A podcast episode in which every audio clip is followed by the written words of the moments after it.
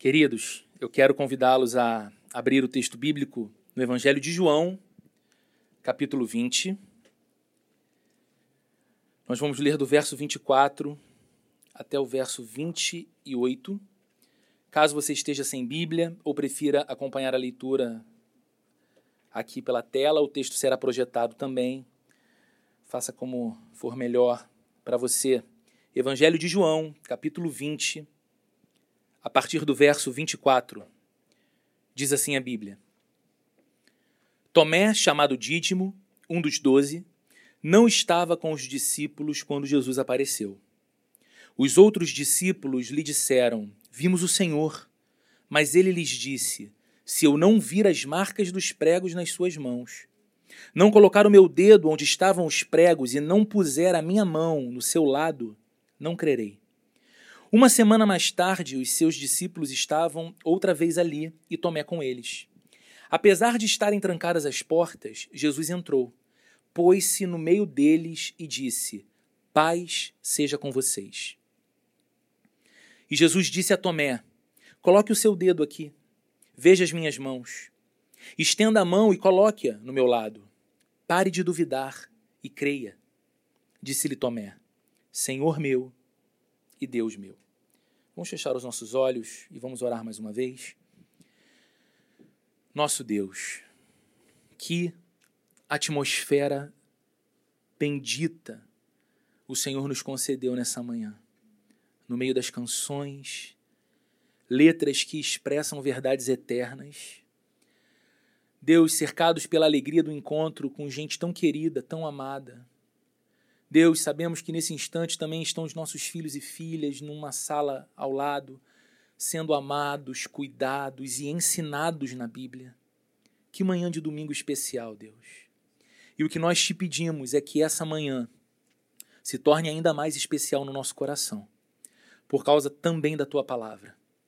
Que sejamos colocados por ti diante de um farto banquete espiritual de maneira que o nosso coração saia daqui poderosamente chacoalhado, alimentado, encorajado, para que entremos nessa semana nova cheios de fé, cheios de Jesus Cristo, cheios de alegria, cheios de confiança no Senhor, no seu amor.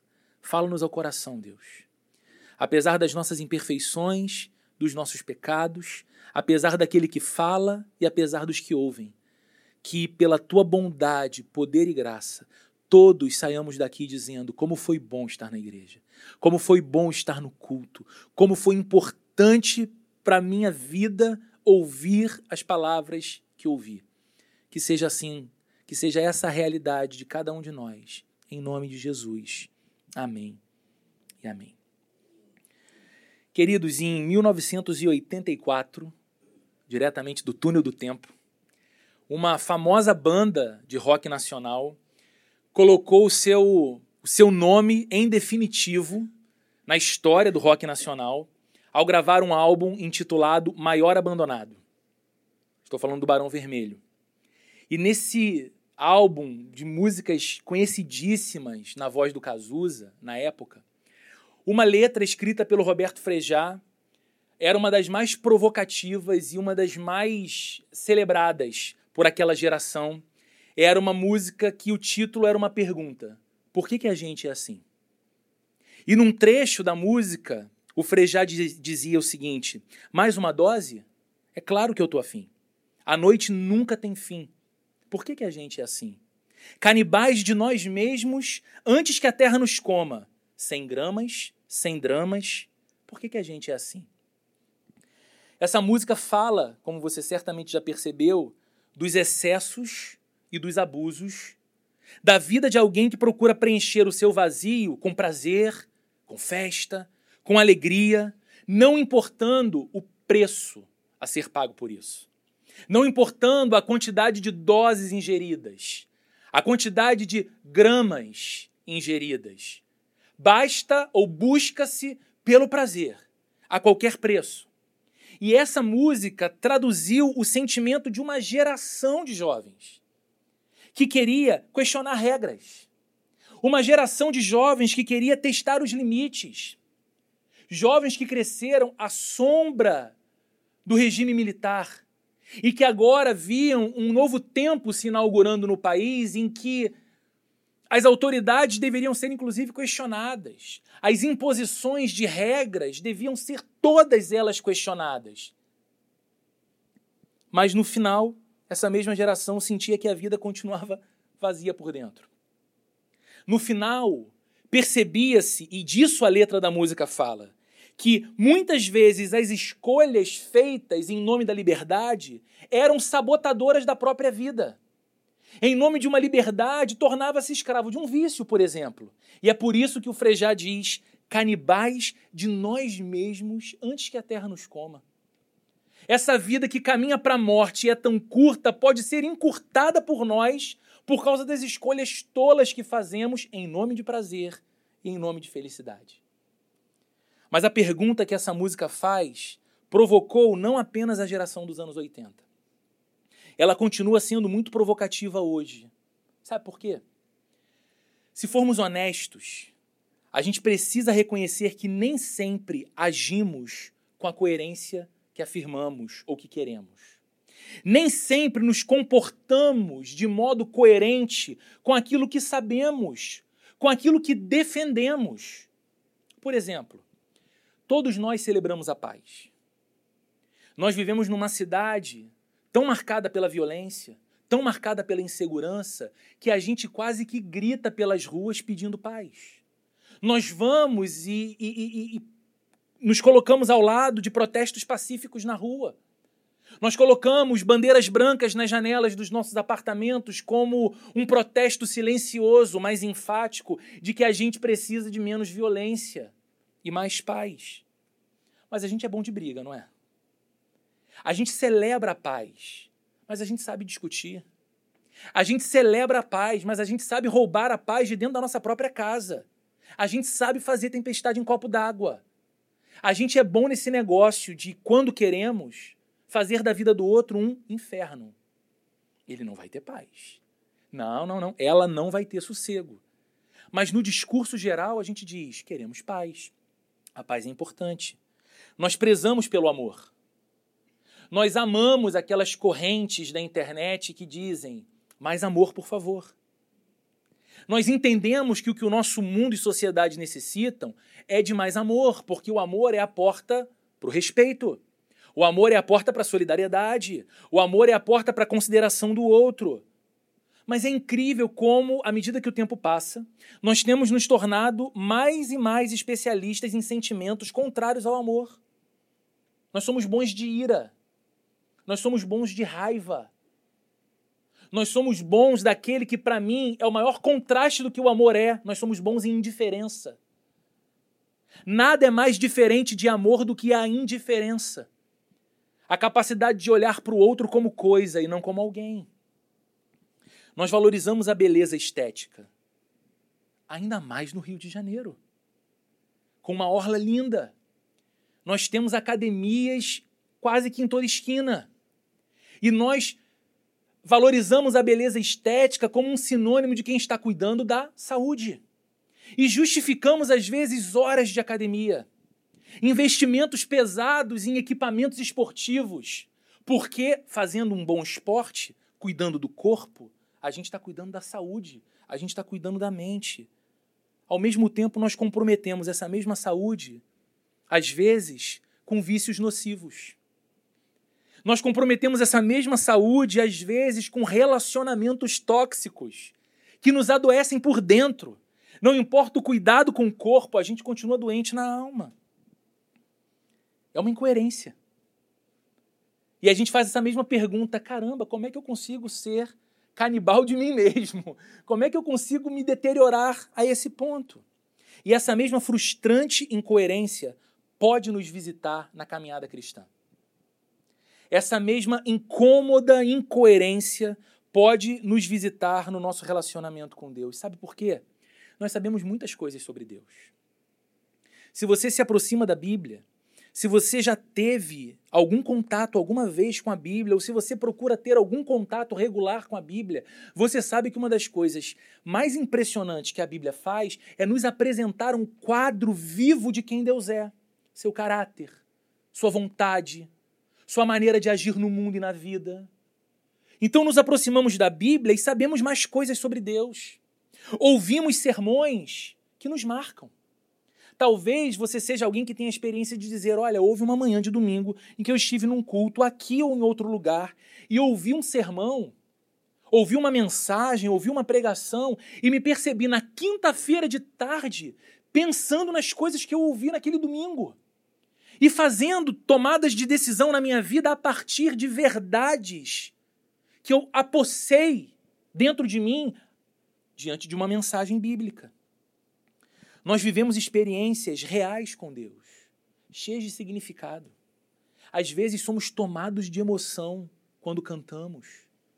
Às vezes chegamos num encontro como esse com o coração tão apertado e tão pequeno, aflito, angustiado, com problemas, e o simples fato de estarmos num ambiente como esse muda o nosso sentimento.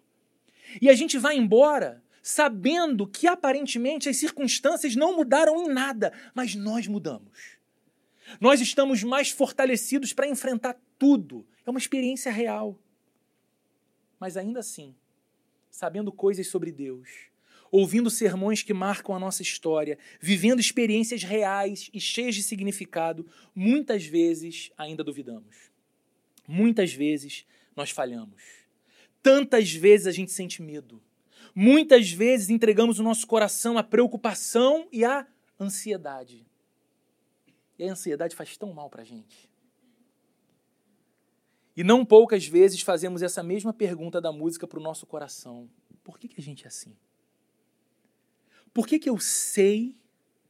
Por que, que intelectualmente eu sei coisas acerca de Deus? Por que, que na minha experiência de vida eu já vivi coisas com Deus e ainda assim, sendo tudo real, não é fake, sendo tudo real, eu ainda me pego falhando, pecando, duvidando, temendo, preocupado.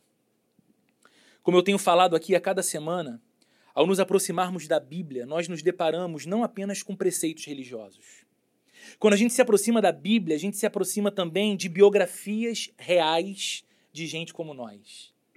É lindo você perceber que a Bíblia fala de homens e mulheres tão humanos quanto nós somos humanos.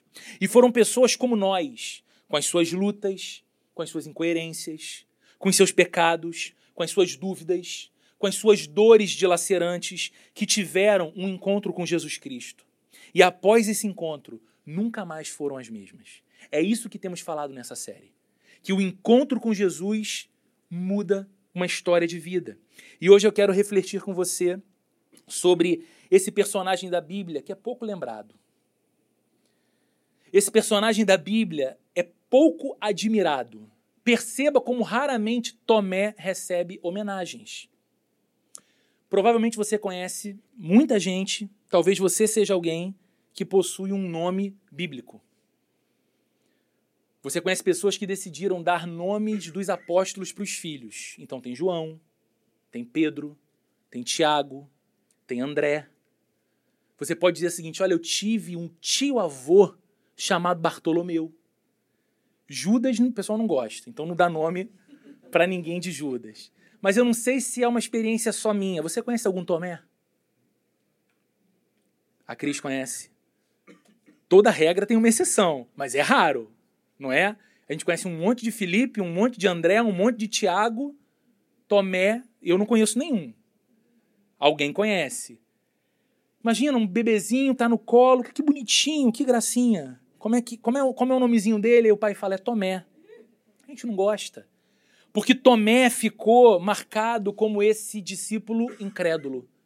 Tomé ficou tornou-se é, é, é caracterizado como alguém que não tem fé, como alguém que duvida. E a gente não quer colar no filho da gente essa característica de um incrédulo, de alguém sem fé. Coitado do, do Tomé. Qual é o contexto desse encontro aqui que nós lemos? É claro que esse não foi o primeiro encontro de Tomé com Jesus. Ele já era um apóstolo, ele já era um discípulo. Mas certamente esse que nós lemos foi o encontro mais impactante de todos. Jesus foi crucificado numa sexta-feira. Após três dias, numa manhã de domingo de Páscoa, ele ressuscita dentre os mortos. Ele aparece primeiro para uma mulher, Maria Madalena. E depois ele aparece para todos os discípulos que estavam no final daquele dia de domingo de Páscoa, trancados dentro de uma casa, cheios de medo. Medo por quê? Mataram o seu mestre. Jesus fora condenado e crucificado pelas autoridades romanas, após denúncia das autoridades religiosas judaicas. E eles pensavam o seguinte: se pegaram, prenderam e mataram o nosso mestre, o que, que vão fazer com a gente? Então eles tentavam se esconder e se proteger estando juntos. E diz o texto bíblico que Jesus aparece dentro da casa em que eles estavam todos reunidos, entristecidos, lamentando. E ao chegar, diz a eles: Paz seja com vocês. E eles têm um encontro fascinante com Jesus, mas há uma coisa ali: Tomé não estava nesse dia. Tomé não estava nessa hora por alguma razão. Nós sabemos que algumas pessoas, em momentos de grande tristeza, encontram consolo umas nas outras, querem estar juntos, precisam de abraço, precisam de gente que as acolha. Outras pessoas, porém, preferem se recolher num canto e ficar sozinhas. Algumas pessoas, em tempos de grande dor, preferem remoer o seu lamento solitariamente. Talvez Tomé fosse alguém assim. Ele não queria passar um tempo mais com aqueles amigos e amigas que caminhavam com ele junto com Jesus, porque a presença deles o colocava de volta diante de cenas e imagens com Jesus Cristo que ele não tinha mais diante de si. E aquilo era uma dor muito crônica.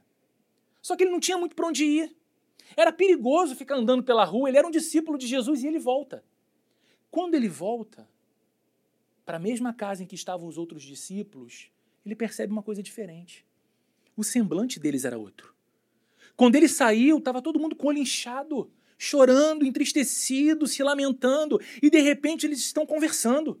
Estão mais festivos, estão mais alegres.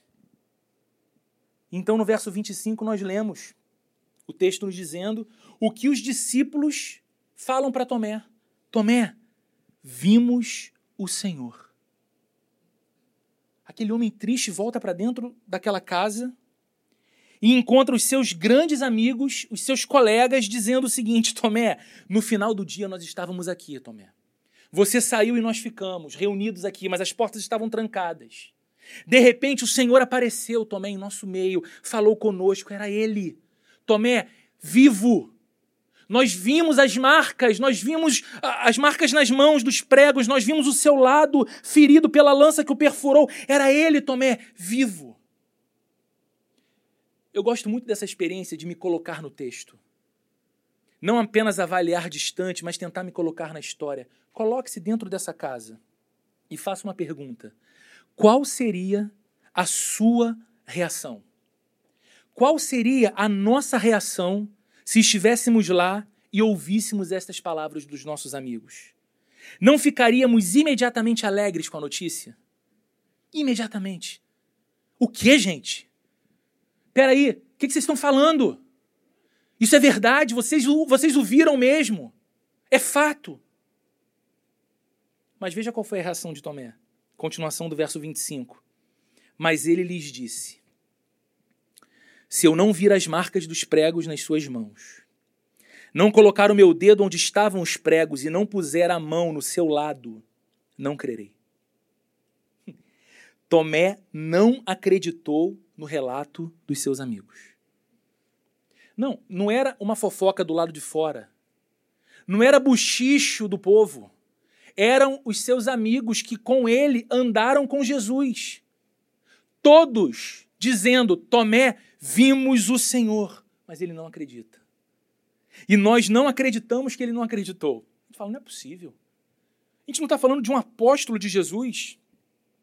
A gente não está falando de uma pessoa qualquer. Mas alguém que andou com Cristo, como é que ele não creu nessa história? Como é que ele não creu que isso de fato era possível, era real? Quando olhamos para a Bíblia, nos deparamos com alguns fatos importantes de Tomé. Ele não é tão destacado como Pedro, ele não é tão destacado como João ou como Tiago, mas Tomé tem aparições, menções a ele na Bíblia que são muito marcantes. Nós sabemos, por exemplo, que ele era um dos doze apóstolos. Isso significa que ele foi chamado por Jesus no meio de uma multidão. E assim como os outros apóstolos, ele deixou tudo para seguir Jesus. Tudo. Ele colocou tudo como relativo, importava agora caminhar com Jesus, importava agora andar com Jesus. Gente, Tomé escutou o sermão do monte. Ele estava ali diante de Jesus ouvindo aquelas palavras. Aliás, Tomé escutou cada sermão pregado por Jesus.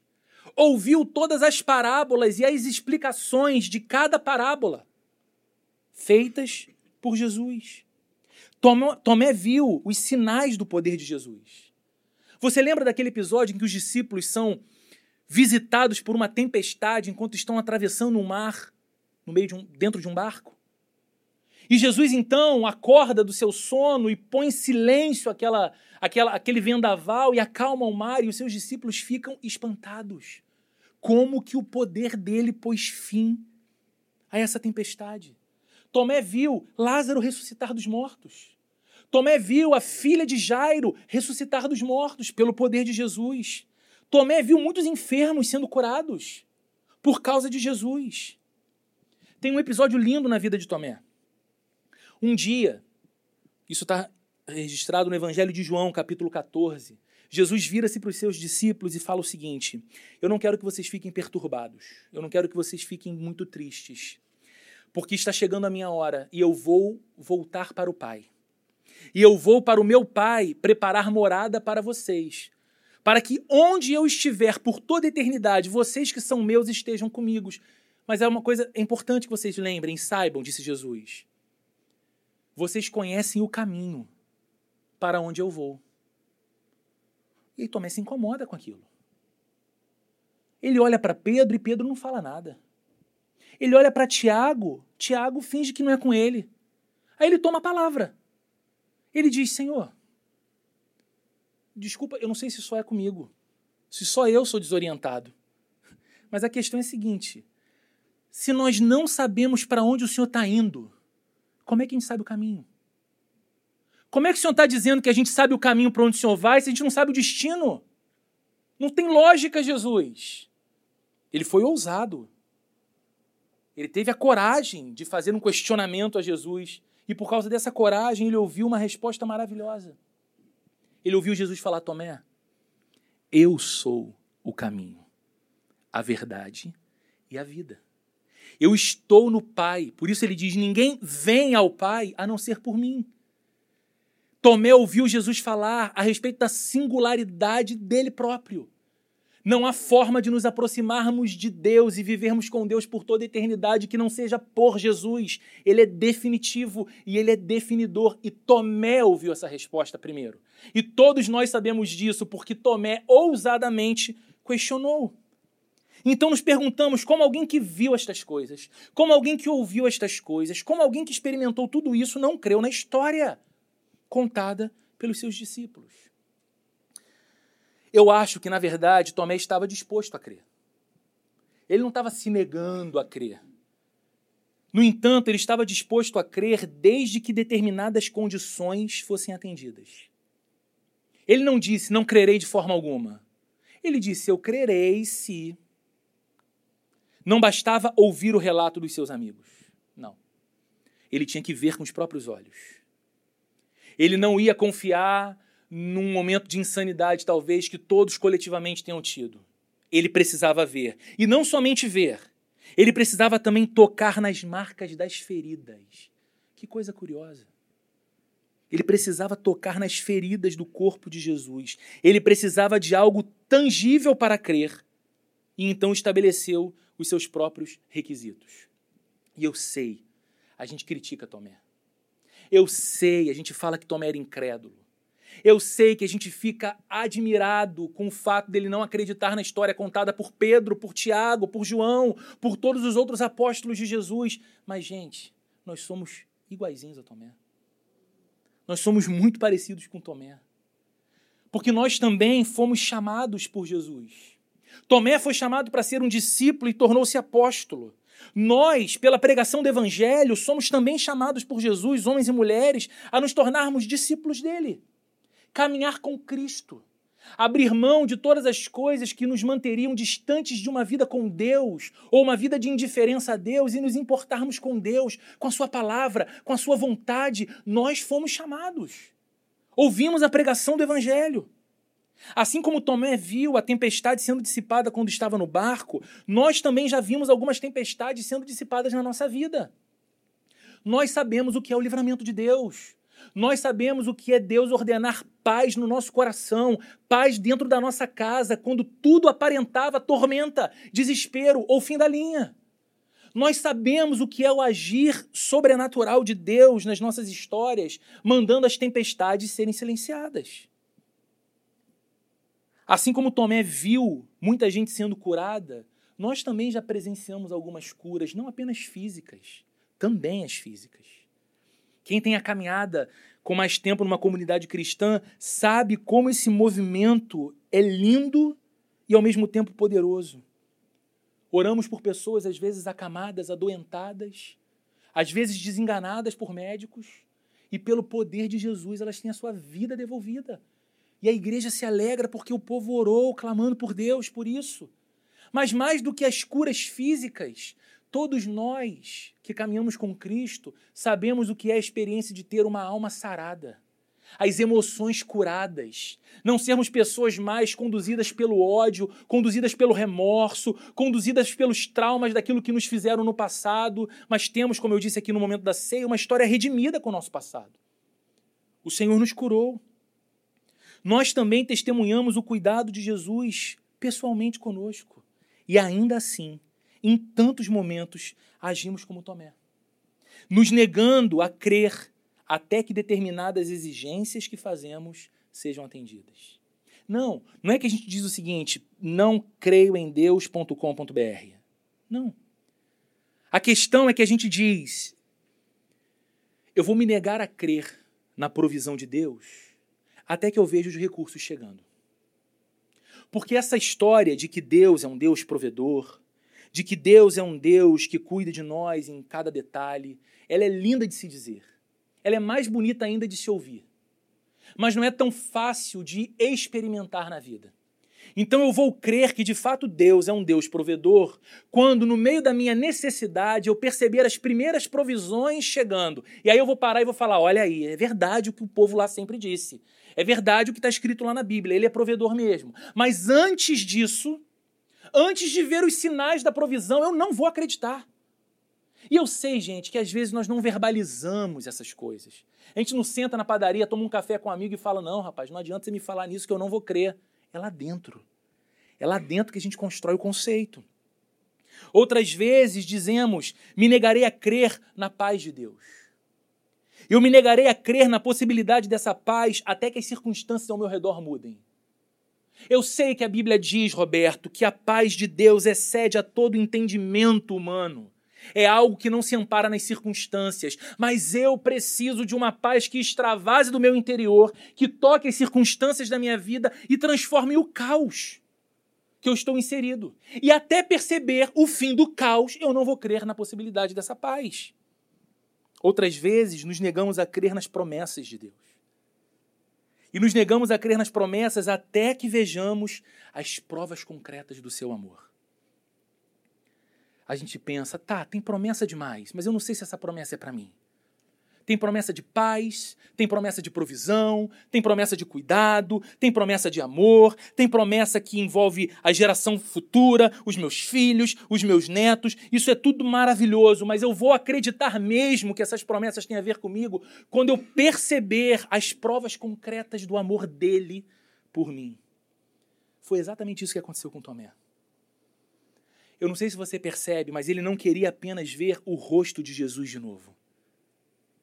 Só ver de novo Jesus não bastava. Ele queria tocar nas chagas do corpo, nas feridas. É como se no coração Tomé dissesse o seguinte: se ele não entregou a vida apenas como um mártir, se ele não entregou a vida apenas porque foi um profeta poderoso usado por Deus e então a religião judaica decidiu calá-lo e pôs fim à sua vida, e agora ele está para sempre num túmulo, se deteriorando, se ele não rendeu a sua vida apenas como um idealista da religião, mas se de fato ele morreu pelo propósito que ele disse que veio cumprir. E ele disse que veio para resgatar os filhos de Deus e disse que eu era um desses filhos, alvo do seu resgate. E se agora vocês estão dizendo ele venceu a própria morte, Ele voltou à vida. Eu preciso ver as provas do que ele fez por mim. Eu preciso tocar nas provas do que ele fez por amor. Porque se de fato ele está vivo, e se de fato o seu corpo está marcado pelos pregos e pela lança que perfurou o seu lado, significa que tudo o que ele disse que veio fazer, ele de fato fez, e foi por mim, e foi por amor. E há aqui uma preciosa lição para todos nós, que nos assemelha muito a Tomé. As nossas maiores crises de fé. E acredite, você pode ser o cristão mais experiente do Rio de Janeiro. Você vai passar por crise de fé. As nossas maiores crises de fé, as nossas, os nossos instantes de incredulidade nos momentos difíceis da vida, têm como base a desconfiança de que somos mesmo tão amados. Qual era a questão de Tomé? Ele estava dizendo: não é possível. Não é possível que isso esteja acontecendo. Não é possível que ele esteja vivo, porque se isso tudo estiver acontecendo, significa que ele me ama mesmo. Mas eu sei quem sou, eu não mereço tudo isso, eu não mereço esse amor. E assim são as nossas crises de fé. A gente duvida. A gente se nega a acreditar na paz, a gente se nega a acreditar na provisão, a gente se nega a, a acreditar no cuidado zeloso de Deus por nós, porque olhamos para a nossa própria vida e falamos: espera aí, eu sei quem eu sou. Eu não posso ser assim tão amado. Eu não posso ser assim tão estimado por Deus. Afinal de contas, nós vivemos num mundo regido pelo, pelo, pelo princípio de esforço e recompensa. Você sabe que tudo na vida é assim. Você estuda muito e é aprovado. Você se empenha muito, levanta mais cedo, dorme mais tarde, trabalha mais que todos os outros, então você prospera mais do que os outros. Você faz dieta, então emagrece. Você come bastante, você engorda. Você ama, você é amado. Tudo na vida, tudo no mundo como a gente conhece, é regido por esse princípio: esforço, recompensa. É uma lógica de mérito. E nós somos tentados a entender a nossa relação com Deus da mesma forma. Ora, se eu faço dieta e emagreço, se eu estudo, sou aprovado, se eu me empenho, prospero, se eu obedeço a Deus, eu sou aceito. Se eu vivo de modo correto diante de Deus, então aí sim eu sou amado. E qual é o problema dessa lógica? O problema dessa lógica é que a gente se conhece. E conhecendo a nós mesmos, nós olhamos para o nosso próprio coração. Nós olhamos para os nossos procedimentos, nós olhamos para os nossos pensamentos, nós olhamos para as palavras que saem dos nossos lábios e sabemos, não somos perfeitos. Não. Como que ser amado por Deus é uma recompensa de obediência perfeita se eu não consigo obedecê-lo perfeitamente? Se sendo honesto, eu preciso reconhecer que falho, que peco, que caio que sei coisas sobre Deus, mas nem sempre me valho do que sei sobre Deus. Que consigo entender alguns aspectos do que Deus espera de mim. Não preciso de nenhuma grande revelação, não preciso ver um anjo me dizendo nada. Está registrado, está escrito na Bíblia. O que ele espera de mim como marido, o que ele espera de mim como esposa, o que ele espera de mim como pai, mãe, como cidadão. Mas nem sempre ajo em conformidade. E gente que falha, gente que peca, gente que cai, não pode ser amada. Essa é a lógica da nossa mente. Essa é a lógica do nosso mundo. Gente que peca, que falha e que cai, não faz por merecer amor. Gente assim sendo amada não faz nenhum sentido no mundo em que vivemos. Porque não se esforça para receber amor. Não faz a sua parte para ser digno de amor. Mas o Evangelho nos fala de algo completamente diferente de tudo o que o nosso mundo conhece. O evangelho é completamente diferente de tudo o que o mundo entende e do que a religião, seja qualquer ela, ensina. Porque o mundo vai dizer para você o seguinte: você se esforça e recebe. Você recebe a recompensa dos seus méritos. A religião, toda e qualquer ela, vai dizer o seguinte: você sacrifica e então é abençoado. Você entrega e então é aceito. Você dá e depois você recebe. Você obedece, então você é amado. O Evangelho é o único caminho que vai dizer o seguinte: você não tinha nenhuma condição de se voltar para Deus. Ou como diz o apóstolo Paulo quando escreve na carta aos Efésios, vocês estavam mortos em seus pecados. E gente morta não consegue ter inclinação, afeto, desejo por nada. Nós estávamos inalteráveis nessa condição. E Paulo diz: Mas Deus, que é cheio de misericórdia, deu vida a vocês em Jesus Cristo. Pela graça vocês são salvos. Então você abre a Bíblia e você tem diante dos olhos essa mensagem que fala da graça de Deus, da graça de Deus, da graça de Deus. E o que é a graça de Deus? É o fato de que Deus não nos trata nunca, jamais, em conformidade com os nossos méritos. Porque seja honesto, o que, que você merece? O que, que eu mereço?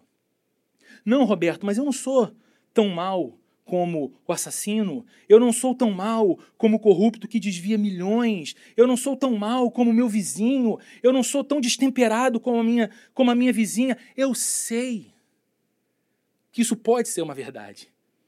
Acontece que Deus não olhará para cada um de nós nos colocando na balança em comparação com o nosso vizinho, ou com o nosso cônjuge, ou com o nosso irmão, ou com o nosso amigo. Deus olhará para cada um de nós nos colocando na balança com Jesus Cristo o homem perfeito.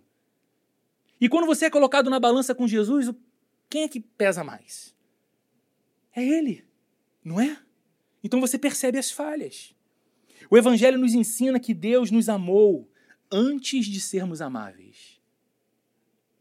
O Evangelho nos ensina que Deus nos quis antes de sermos desejáveis. E que Deus decidiu nos oferecer a sua graça, quando tudo que a gente merecia era condenação. Eu não sei se eu consigo transmitir para você estas palavras com o calor que elas produzem no meu coração. Mas isso é o que há de mais lindo na caminhada com Jesus Cristo. O fato de você saber que Deus te amou antes de você ter qualquer coisa amável em você mesmo. Que Deus te quis não porque você era digno do querer de Deus, mas porque ele olhou do jeito que você estava, do jeito que eu estava, e disse: Eu o tornarei digno, eu a tornarei digna, eu a amo, eu o amo com amor eterno. O Evangelho é lindo demais. No verso 27, nós lemos o que Jesus fala para Tomé. E Jesus disse a Tomé: Coloque o seu dedo aqui, veja as minhas mãos. Estenda a mão e coloque-a no meu lado Pare de duvidar e creia. É engraçado que Tomé poderia ter sido repreendido asperamente por Jesus. Jesus podia aparecer ali de novo, por trás de Tomé, chegar bem perto e fazer bu. E depois do susto, falar: Tomé, você é tão ridículo. Você andou comigo três anos. Você viu tudo que eu fiz. Você ouviu tudo que eu disse. Como é que você não acreditou? Que incrédulo que você é. Eu devo ter feito uma escolha muito equivocada ao te colocar nesse grupo seleto de doze. Não. Tomé é tratado com amor. Olha o que Jesus fala. Pode vir, Tomé. Não era isso que você queria? Uma semana atrás, não foi isso que você disse para os seus colegas? que você só acreditaria quando tocasse. Então vem aqui, toque as feridas, Tomé. Elas são reais mesmo. Eu realmente fiz o que disse que ia fazer, Tomé. Fiz por você. Fiz por amor. Vem aqui e toca. Então preste atenção nisso. Jesus não nos abandona em nossa incredulidade. Ele podia desprezar Tomé. Uma semana antes você não acreditou agora viva as consequências de não ter crido em mim. Não. Uma semana depois, o incrédulo Tomé tem um encontro com Jesus Cristo. Ele não o abandonou nas suas dúvidas. Ele não o puniu, nem o desprezou pela sua crise de fé. Ele foi até Tomé. O que você precisa, Tomé, é encostar? Encosta. O que você precisa é perceber que as feridas foram reais. Perceba, eu estou aqui, Tomé. Eu realmente amo você. É interessante que Jesus também não nos abandona nas nossas crises de fé. Porque nós olhamos para as nossas próprias vidas e vemos o perdão dos pecados. A gente não precisa abraçar a incredulidade ou a dúvida nas estações duras da vida, porque temos uma história com Jesus em que podemos lembrar dos instantes em que nos aproximamos dele, confessando os nossos pecados, desejando sinceramente ajuda para viver mais perto de Jesus, e ele fez isso por nós, nos perdoou, nos cobriu de amor. Nós olhamos para a nossa história de vida e percebemos a misericórdia que se faz nova todos os dias. A Bíblia diz que a cada manhã as misericórdias de Deus se renovam sobre nós, a cada manhã. É você ter a certeza de que hoje você abriu seus olhos e havia misericórdia de Deus renovada sobre você. Compaixão, graça, amor, zelo, proteção, e que amanhã isso estará à disposição de novo. Olhamos para a nossa própria história e percebemos a paz no coração. Paz que independe das circunstâncias. Olhamos para a nossa história e percebemos a alegria que já experimentamos em tempos críticos. Talvez você tenha uma história para contar e diga: olha, numa época muito dura da minha vida, num momento de muita dor da minha vida, é quase incoerente dizer isso, mas foi um tempo em que eu aprendi tanto de Deus e Deus me concedeu tantas alegrias em Sua presença e em seu caminho, que eu hoje sou capaz de olhar para minha história passada e dizer: doeu, me fez sangrar a alma, mas fez bem para mim. Eu passaria de novo para aprender o que aprendi, para viver o que vivi e para sair mais perto de Deus como saí. Todas essas coisas, paz no coração, alegria, graça, misericórdia, são possíveis porque Cristo ofereceu a sua vida por nós. Como um sacrifício suficiente para nos tornar aceitáveis a Deus. Ele fez isso. E como resposta, Tomé diz no verso 28: Disse-lhe Tomé, Senhor meu e Deus meu. Ele não tem muitas palavras. Ele não tenta se justificar. Ele não fala, veja bem, Senhor, não foi, tão, não foi tanto assim. Eu não estava assim, duvidando. Não. Diante do fato, diante da presença real de Cristo ressurreto diante dele, mas diante da evidência do amor, Tomé só pode se curvar e dizer: Senhor meu e Deus meu. Engraçado. Pouco tempo antes, esse homem estava tentando agir como Senhor sobre o Senhor. Ele estava estabelecendo as condições para crer. Agora ele é alguém que se submete. Meu Senhor e meu Deus. Ele não tenta mais estabelecer as regras para que então Deus se enquadre. Ele se curva. Ele se rende. Em Jesus, Tomé reconheceu o soberano de sua vida. Em Jesus, Tomé reconheceu de fato o seu Deus. Eu concluo, queridos, dizendo que também nas nossas vidas, a despeito da nossa fé frágil, apesar da nossa constante dificuldade de crer, Jesus também nos mostra as marcas do seu amor por nós, constantemente. Constantemente. Ele vira-se para mim e para você e diz: Veja o meu perdão. Tente lembrar quando eu te tratei como você merecia ser tratado. Tente lembrar de quando você se sentiu humilhado e envergonhado pelas suas escolhas vexatórias. E talvez você tenha sido desprezado por gente que flagrou você na sua escolha vergonhosa.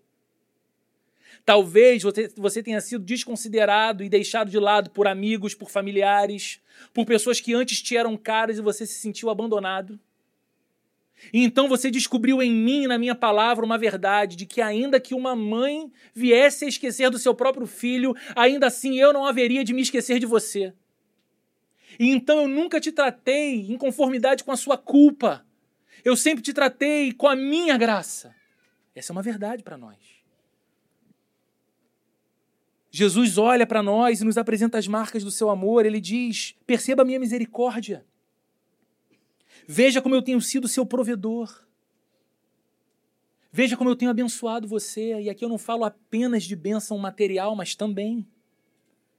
Mas veja como Deus é provedor da nossa sanidade, do nosso equilíbrio emocional, do nosso vigor físico. Como Deus é provedor da nossa família, como Deus nos provê de amigos, como Deus nos provê de tempos em tempos de pessoas que chegam na estação certa na vida da gente e são um instrumento de grande bênção de Deus na nossa história de vida. É Deus dizendo: olhe para as marcas do meu amor, eu não te deixo, eu não te desamparo, eu não te desprezo. Eu sei que você olha para você e percebe o quão indigno é, mas eu te convido a olhar para mim e perceber quão grande eu sou, como eu te amo. Pare de duvidar e creia. Nós podemos ouvir hoje as mesmas palavras que Tomé ouviu de Jesus. Pare de duvidar e creia. Não duvide mais do meu amor por você, porque o meu amor por você não baseia-se em algo que você me dá.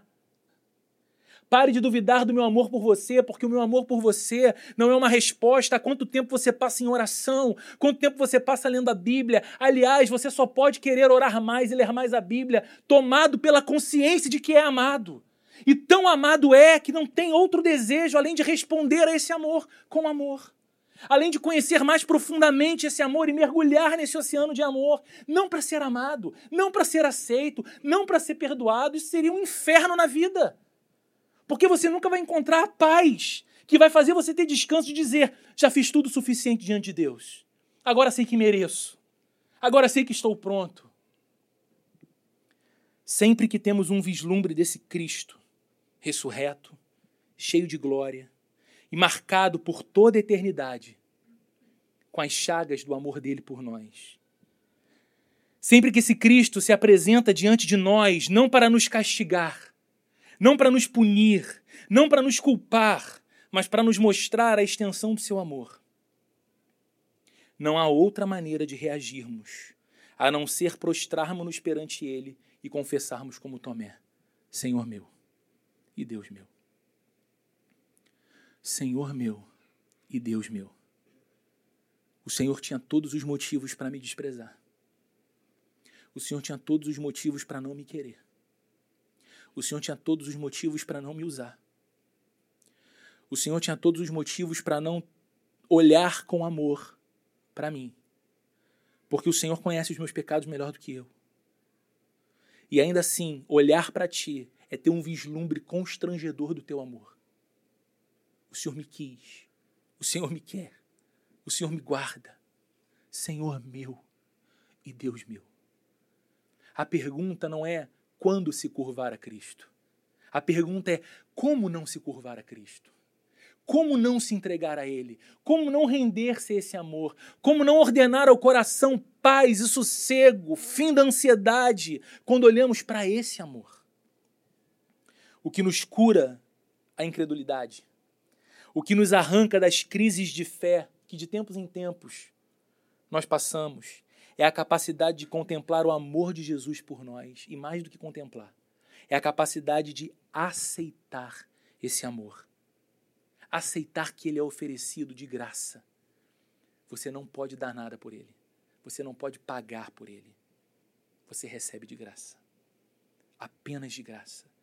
E isso é absolutamente maravilhoso encantador, digno da nossa reverência e da nossa devoção, para que falemos como Tomé perante Cristo, Senhor meu e Deus meu. Eu queria então orar nessa manhã, encerrando esse culto com você, sabendo que talvez você esteja passando por uma estação da sua vida muito convidativa às dúvidas ou muito propensa à crise de fé. Porque talvez você esteja olhando para a circunstância e ela continua no mesmo lugar. A crise financeira permanece instalada, o medo das coisas não darem certo permanece ali. O histórico de, de aflição, de desentendimento com aquela pessoa permanece no mesmo lugar. E aí você olha então com desconfiança para esse convite da fé. Você pede sinais você fala, eu devo ter que fazer alguma coisa. Porque não pode ser que eu seja assim tão amado por Deus ao ponto de só descansar nele e descansando saber que ele cuida e cuidará de mim. E hoje você viu, assim como Tomé, que é exatamente isso. O que você deve mais fazer nesse instante é olhar para a realidade desse amor. Ele ama você. Ele cuida de você. Ele se oferece a você como Deus, como Senhor, como Salvador, como Rei. E isso pode produzir descanso no teu coração e certeza de que aquele que fez por você o que você jamais seria capaz de fazer, viver perfeitamente diante de Deus no seu lugar, tem poder de fazer por você qualquer outra coisa, prover à sua vida qualquer necessidade, transformar qualquer circunstância, curar qualquer enfermidade, mudar qualquer quadro caótico. Em Cristo você encontra um cais no meio do caos para ancorar a sua vida. Senhor amado, nós te louvamos nessa manhã. Eu te louvo junto com os meus amigos, meus irmãos e minhas irmãs. Eu te louvo ao lado de gente tão amada por nós, mas muito, muito, muito mais amada por você, Jesus. Pessoas que foram trazidas aqui nessa manhã e certamente não estão aqui em vão ou por acaso. Gente ocupada, gente que tem muito o que fazer numa manhã de domingo, muitas alternativas e opções, mas que decidiu vir a esse lugar nessa manhã.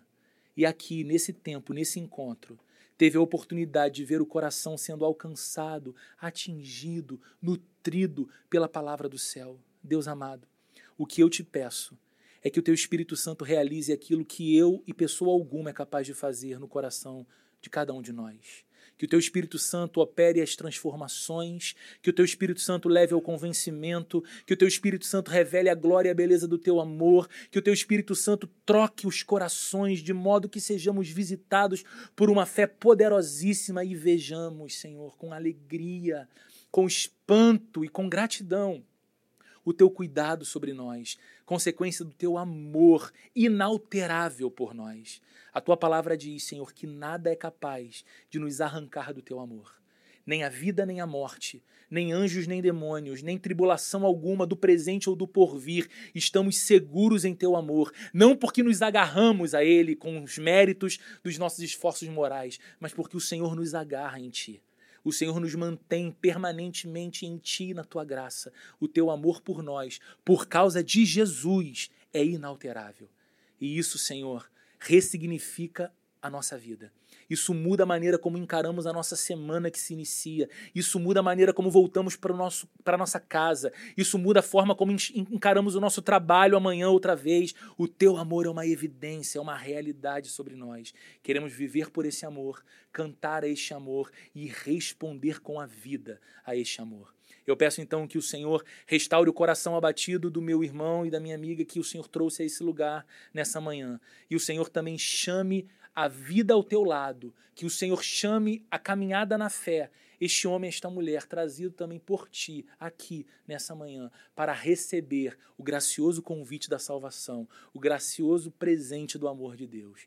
Que o amor de Deus, a graça de nosso Senhor e Salvador Jesus Cristo e a comunhão e a consolação do Espírito Santo esteja presente com cada um de nós que temos a condição de ter os vislumbres do teu amor por nós todos os dias em nome de Jesus. Amém e amém.